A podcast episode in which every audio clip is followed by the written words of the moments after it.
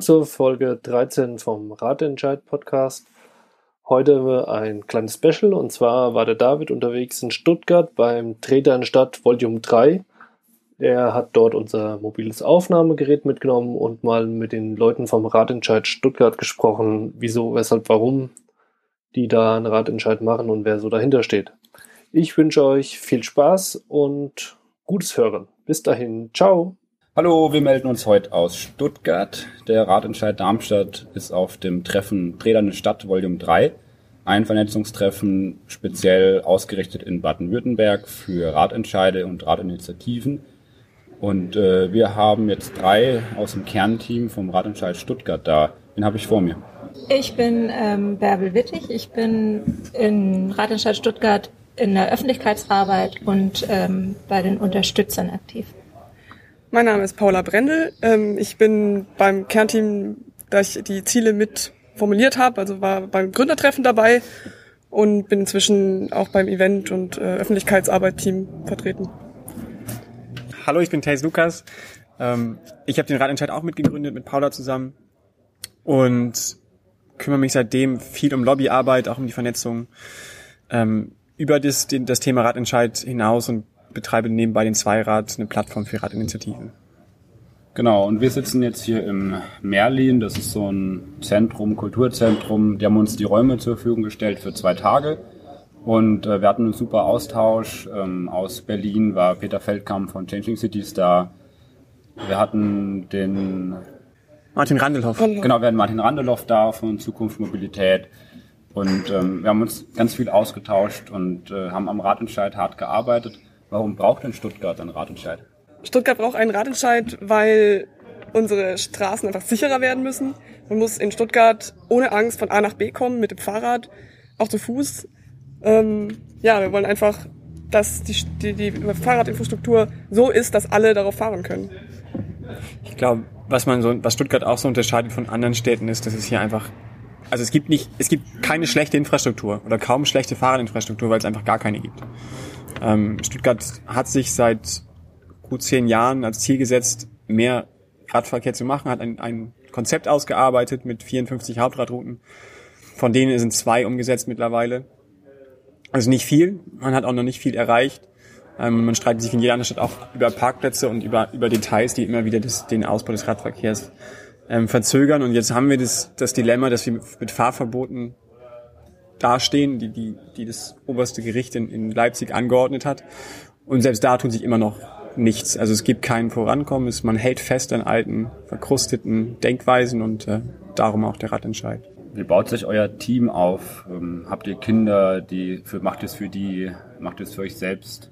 Wer ist die Zielgruppe vom Ratentscheid Stuttgart? Die Zielgruppe vom Ratentscheid erstreckt sich von dem Alter, in dem man äh, Radfahren kann, also ich habe zum Beispiel mit vier, fünf Radfahren gelernt. Da muss man noch auf den Gehwegen fahren, aber ähm, auch da muss es möglich sein, eben zu fahren.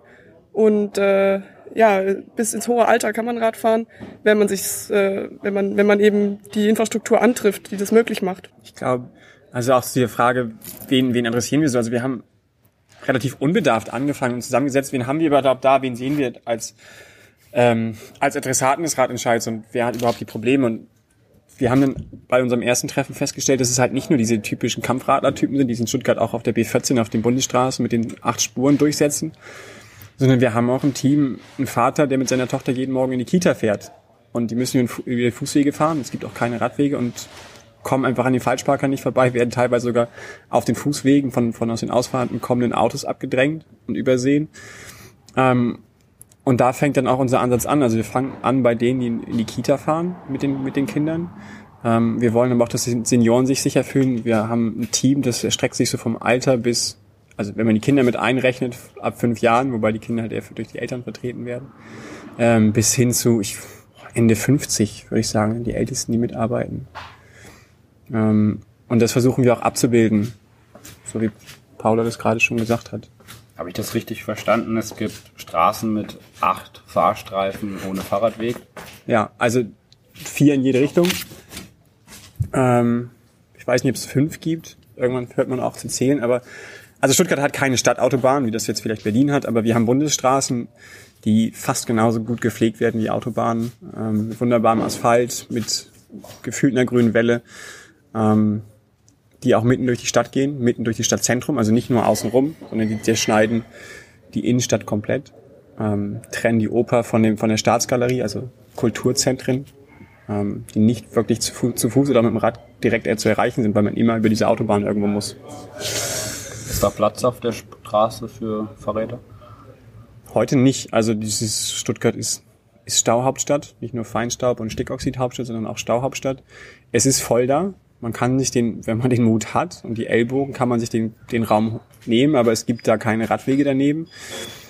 Ähm, die Möglichkeit, in die gleiche Richtung zu fahren, ist, indem man durch den, durch den Schlossgarten fährt, durch den Fußgänger durch. Das ist auch so die Idee, die die Stadt da hat. Man schickt einfach die Fahrradfahrer da lang, wo auch Fußgänger sind, weil dann nehmen sie den Autos nichts weg. Ähm, aber so eine richtig gescheite Alternative, wo man wirklich Fahrrad fahren kann, gibt es in Stuttgart vielleicht auf 700 Metern. Wenn ihr dann seht, was Berlin geschafft hat, äh, wir haben auch über Darmstadt ein bisschen geredet, was nehmt ihr auf jeden Fall mit? Was kopiert ihr? Also auf jeden Fall mitnehmen werden wir ähm, die Kampagnenarbeit, die vielen Möglichkeiten, die Menschen zu erreichen, ähm, auch die das, was wir vorhaben, positiv darzustellen und äh, zu zeigen, dass wir eigentlich die ganze Bevölkerung repräsentieren, weil bei uns gibt es die unterschiedlichsten Menschen, die gerne Radfahren würden oder mehr Radfahren würden. Und da holen wir uns auf jeden Fall äh, natürlich Ideen, wie man die Menschen erreicht, wie man äh, bekannt wird. Und ja. Also ich kann also, was, was ich auch mitnehme aus diesem, diesem Vernetzungstreffen dieses Wochenende ist, dass ähm, also die Gespräche, die wir vorher führen, also David und ich, wir haben ja schon viel telefoniert auch. Ähm, ich habe mir Rat geholt aus euren, von euren Erfahrungen. Ähm, genauso aber auch mit den Berlinern. Ich habe jetzt meinen Urlaub dahin gelegt und da war ich auch mal da und mich getroffen. Wir haben uns nochmal abgesprochen. Ich habe nochmal Fragen gestellt, geguckt, was können wir machen. Ähm, und auch da immer wieder über den E-Mail-Verkehr und auch über Telefonate Kontakt hergestellt. Problem war halt bis jetzt immer, dass ich der Einzige war, der dieses Wissen auch hatte. Ich konnte es weitergeben. Und über das Vernetzungstreffen hatten jetzt auch ein Großteil vom Team die Chance, mit euch direkt da zu reden und diese Erfahrung selber zu machen und diesen Austausch zu haben. Ich glaube, das hat nochmal ein ganz anderes Bild auch in die Köpfe gebracht, ein anderes Selbstbewusstsein auch gesehen und zeigt, was geht. Das ist was anderes, als wenn man es direkt von denen erfährt, die schon den Ratentscheid gemacht haben und der schon wirklich Erfolge vorzuweisen haben, als wenn es nur Tace ist, der erzählt, was er von David gehört hat oder was von Peter gehört hat, sondern jetzt gibt es das mal aus erster Hand. Und ähm, ich glaube, das gibt dem Team auch nochmal eine ganz andere Stärke mit. Was fehlt dem Team noch? Also wenn wir vielleicht einen Hörer in Stuttgart haben oder Hörerinnen und äh, die ärgert sich auch, ähm, welche Ressource braucht ihr, wenn ihr euch heute jemanden wünschen könnt? Also wir können eigentlich jede Mitarbeit gebrauchen. Wir haben regelmäßig alle zwei Wochen einen Stammtisch im Rathaus Ost. Ähm, da kann man sich einfach informieren, ähm, was gerade für Aufgaben anstehen. Man kann, wir haben viele verschiedene Arbeitsgruppen, in denen man mitarbeiten kann, zum Beispiel zum Thema Öffentlichkeitsarbeit, zum Thema Finanzen, zum Thema ähm, Recherche von äh, Daten und Fakten, zum Thema ähm, Fahrradverkehr. Ähm, man kann aber auch einfach bei kleinen Aktionen mal mithelfen, die nur ein paar Stunden gehen.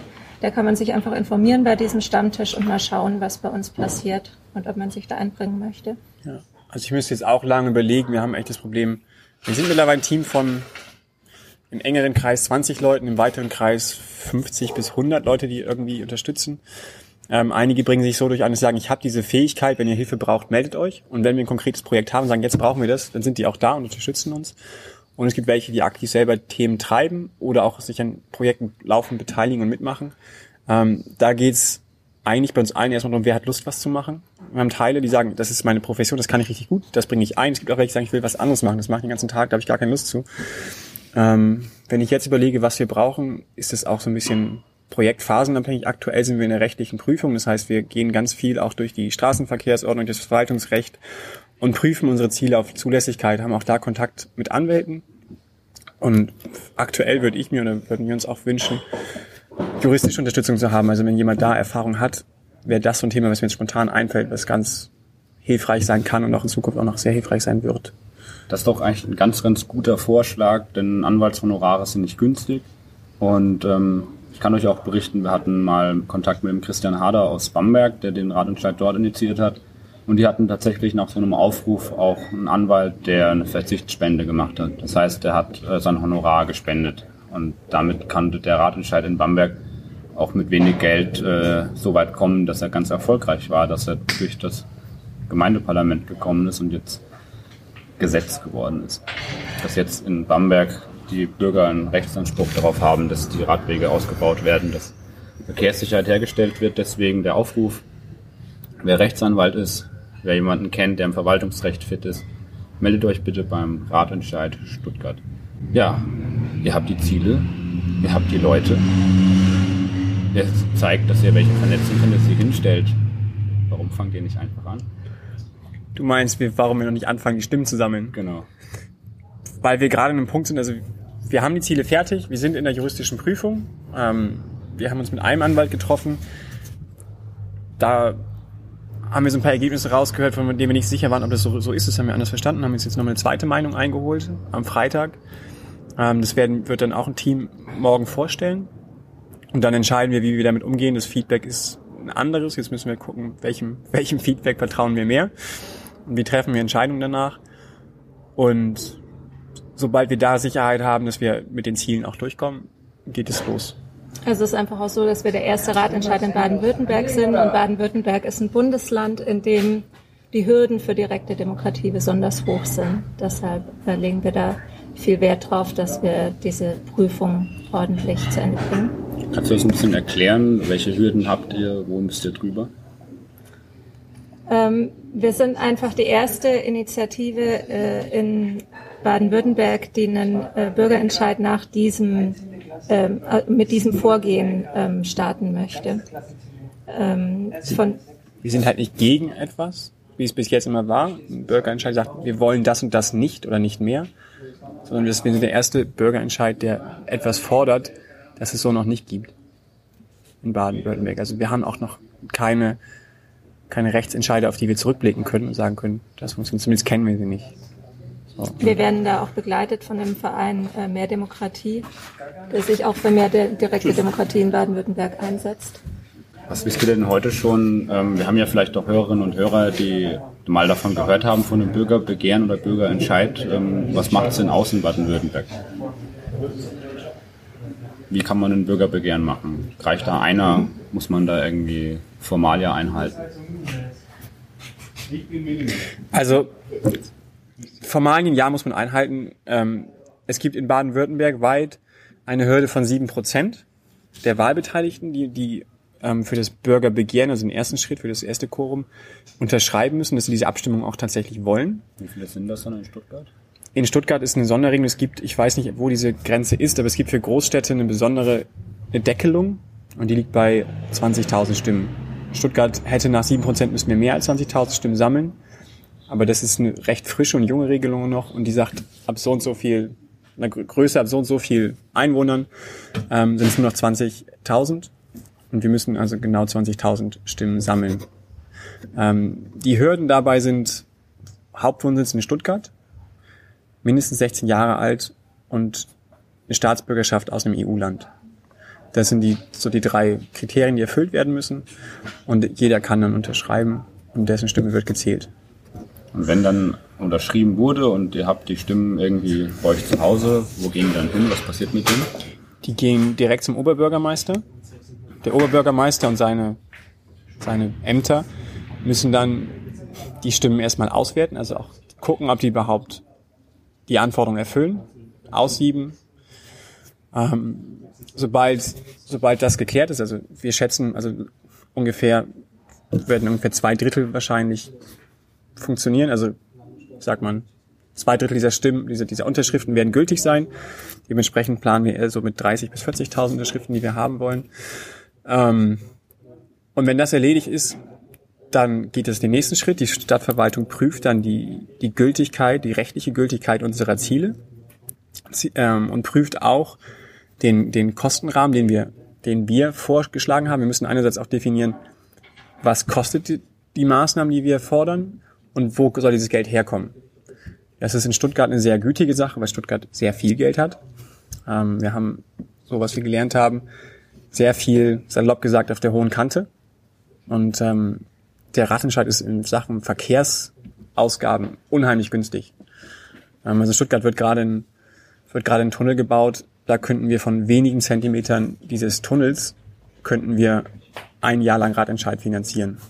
Ähm, und der Tunnel ist insgesamt neun Kilometer lang. Also, oder wird neun Kilometer lang. Das heißt, Geld ist eigentlich genug da. Ähm, und wie gesagt, das prüft die Stadt, ob das alles funktioniert, ob das so richtig ist, dass wir da auch die richtigen Erwartungen geweckt haben bei den Unterstützern.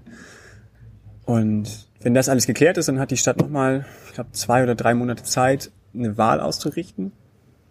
Und wir versuchen das mit der Abgabe der Stimmen Ende des Jahres so zu legen, dass die Stadt die Chance hat, die Wahl mit der, mit der Wahl, der Gemeinderatswahl und der Europawahl im Mai 2008, 19, 2019 ähm, darzulegen, damit auch einfach da Kosten gespart werden, damit man nicht zwei Wahlen in ganz Stuttgart ausrichten muss.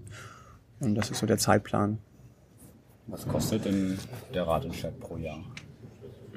Der Ratentscheid kostet on top auf das, was sowieso schon gerade ausgegeben wird, kostet ungefähr 17, ich habe die Zahl nicht ganz genau im Kopf, aber es sind ungefähr 17 Millionen Euro im Jahr, die nochmal on top kommen. Könnt ihr das ausrechnen, wie viele das pro Einwohner wären und ja? Das haben wir ausgerechnet. ähm, aber ich habe die Zahl gerade nicht im Kopf. Mhm. Genau, da kann ja jeder selber mal rechnen. Wir schreiben es mal in die Show Notes. Ähm, prinzipiell wissen wir ja, dass so eine Stadt, die was aufzuholen hat, die muss 15, 20 Euro pro Jahr und Einwohner hinlegen. Die soll jetzt keine Radwege aus Gold bauen, aber das muss sinnvoll, sinnvoll investiert werden und dann wird es auch was mit der Verkehrswende, wenn ihr denn eine Verkehrswende wollt. Oder was wollt ihr? Also in Stuttgart wird alles, was ein bisschen mehr Radverkehr, ein bisschen mehr Fußverkehr schon als Wende und, und Weltuntergang gesehen, bei einigen. Ähm, uns geht's weniger darum, wirklich das Auto zu verbieten. Wir sehen es eher als Mittel, auch Fahrverbote zu verhindern. Also das große Problem, das in Stuttgart gerade irgendwie in jedem Thema oder in jedem Gespräch vorkommt. Ähm, für mich waren die Fahrverbote ein Auslöser, mich zu entscheiden, diesen Radentscheid zu machen. Und ich selber komme aus der Automobilindustrie, bin hierher gekommen, um Autos zu bauen und bin dann eher kalt von diesen, dieser Entscheidung oder diesem, diesem drohenden Fahrverbote-Ding überrascht worden und habe mich darüber geärgert, dass wir überhaupt so weit kommen und habe erst mich dann damit auseinandergesetzt, warum wir das Problem haben. Und habe dabei dann festgestellt, dass wir einfach auch seit, seit den 50er, 60er nichts an der Verkehrspolitik der Stadt geändert haben. Wir halten immer noch an den gleichen Modellen fest.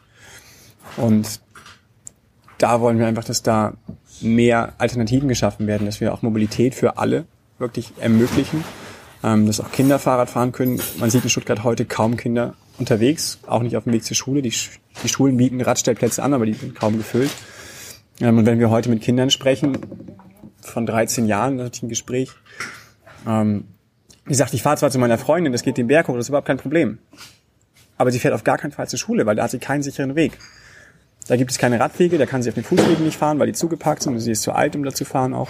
Ähm, und dann fährt sie halt entweder mit, mit Papa im Auto oder nimmt die Bahn, aber sie fährt auf jeden Fall nicht mit dem Fahrrad, obwohl sie gerne fahren würde.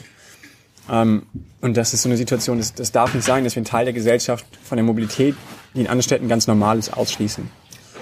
Wir sehen aber natürlich schon, ähm, dass der Weg in Richtung allgemeine Verkehrswende gehen sollte, ähm, gerade um einen Weg auch mhm. aus diesem Image als Stauhauptstadt und Feinstaubstadt zu finden. Und ähm, uns unterstützen eben auch äh, Umweltverbände, uns unterstützt Fuß e.V., sich, äh, die sich für Fußgänger einsetzen. Und es ist uns schon auch wichtig, dass, dass wir eben nicht nur den Radverkehr voranbringen, sondern auch eine gute Verzahnung mit dem Fußverkehr, mit den öffentlichen ähm, in Stuttgart hinbekommen.